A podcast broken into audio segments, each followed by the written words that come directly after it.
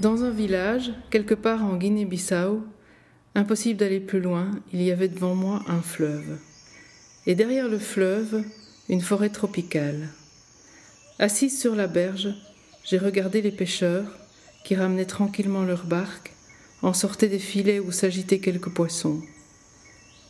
Un cochon noir reniflait des détritus coincés entre deux racines, trois poules décharnées picoraient des cailloux et je regardais tout ça comme dans un rêve.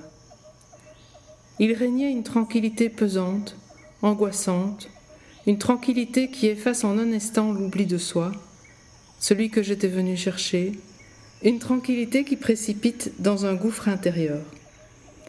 J'avais tant vu, tant vécu, tant appris, tant écouté les récits de révoltes, des luttes, des sabotages, des disparitions, des massacres de femmes et d'enfants, des assemblées du peuple, des défaites, des victoires, des explosions de joie, des efforts pour construire une société nouvelle envers et contre tout, tant ricochés d'étonnement en étonnement, si peu mangé, il n'y avait rien à manger dans ce pays, j'étais consumé.